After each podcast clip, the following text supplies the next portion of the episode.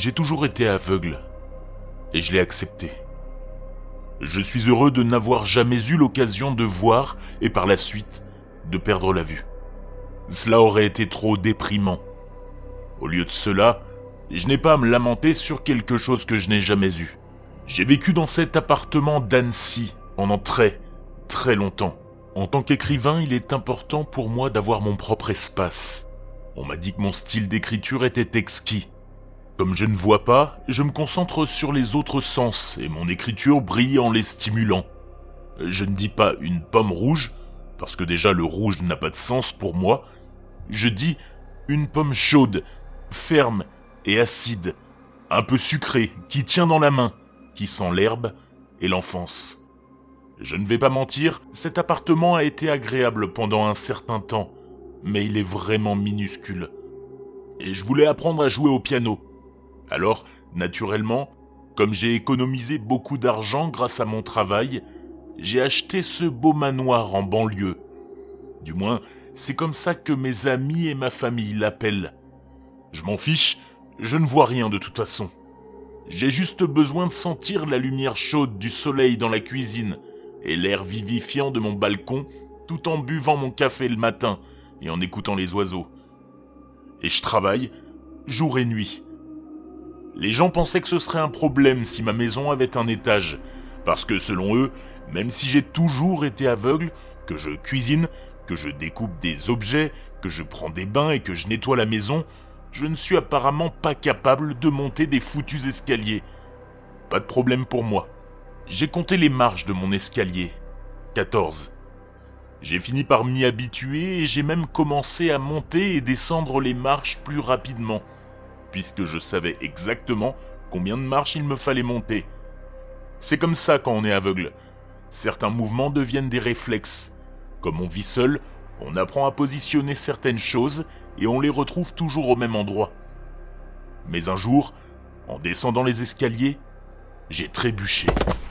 Là où je m'attendais à trouver le sol, il y avait une marche supplémentaire. Je n'y avais pas pensé. Je me suis dit que j'avais pas fait attention, je veux dire, ouais, c'était bizarre, parce qu'après 30 ans de cécité, trébucher n'était pas vraiment une chose courante. Mais je l'ai juste ignoré. Cependant, lorsque je suis remonté, j'ai trébuché, mais cette fois-ci tout en haut. C'était vraiment inhabituel. C'est sûr, il y avait une marche de plus. J'ai monté les marches et j'ai compté. 15. J'ai recompté. 14. Qu'est-ce que cet ex-bordel? C'est sûr, 14 marches. Peu importe. Je suis allé me reposer. Quelques jours ont passé et je n'ai plus trébuché. Je me suis dit qu'il s'agissait d'une erreur de mon esprit fatigué. Puis un soir, alors que je descendais chercher un verre d'eau, j'ai de nouveau trébuché. Cette fois, je suis vraiment tombé sur le pied. Il s'agissait pas d'un pas glissé, il y avait au moins deux marches supplémentaires. J'ai tâtonné et je me suis relevé. Mon pied me faisait très mal, mais ma cheville allait bien.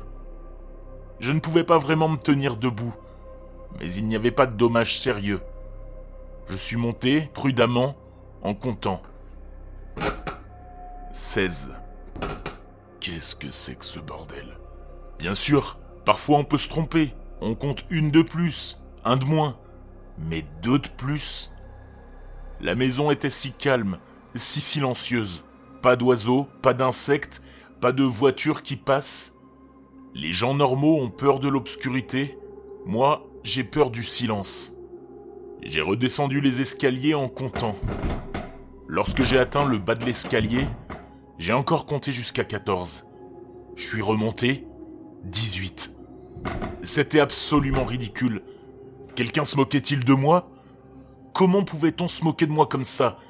Je n'ai jamais entendu dire qu'un cambrioleur s'était introduit chez quelqu'un pour ajouter des marches à son escalier. Je suis quand même allé vérifier si j'avais bien fermé la porte à clé. J'ai traversé la cuisine, puis le couloir.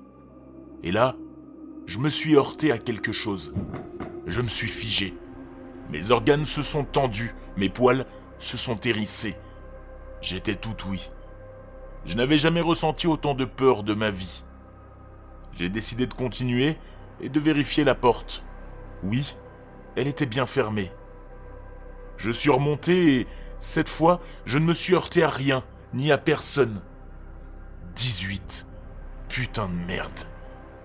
Toute la nuit, je n'ai fait que monter et descendre comme un fou. À chaque fois, j'obtenais des résultats différents. De retour à l'étage, j'ai décidé de descendre et de faire un dernier décompte. À la quatorzième marche, je savais qu'il allait en avoir plus. 15. Non, je continue. 17. 19. 21. C'était un record. 27. 33. Ce n'est pas possible. 52. 88. Je sentais vraiment ce sentiment de malheur imminent. Quelque chose était là, avec moi. Et c'était ignoble, dégoûtant et contre nature. Et cet escalier qui n'en finissait pas. 102 marches. J'ai finalement abandonné. Quoi qu'il en soit, je ne voulais pas atteindre le fond. Je suis remonté. Au moment où j'ai tourné le dos pour remonter, j'ai d'être courageux, mais quelque chose s'est emparé de moi, et j'ai couru à quatre pattes, désespéré d'atteindre le sommet, désespéré de courir, courir, courir jusque ma chambre.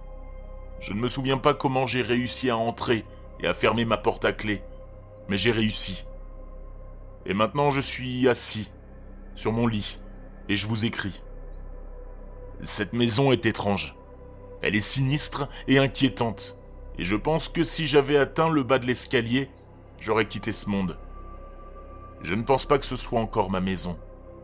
Cependant, quel que soit l'escalier stupide, cryptique, sinistre et artificiel que je dévoile, il est important non seulement que je n'y descende pas, mais surtout que rien n'en remonte. Et en ce moment même, je l'entends grincer.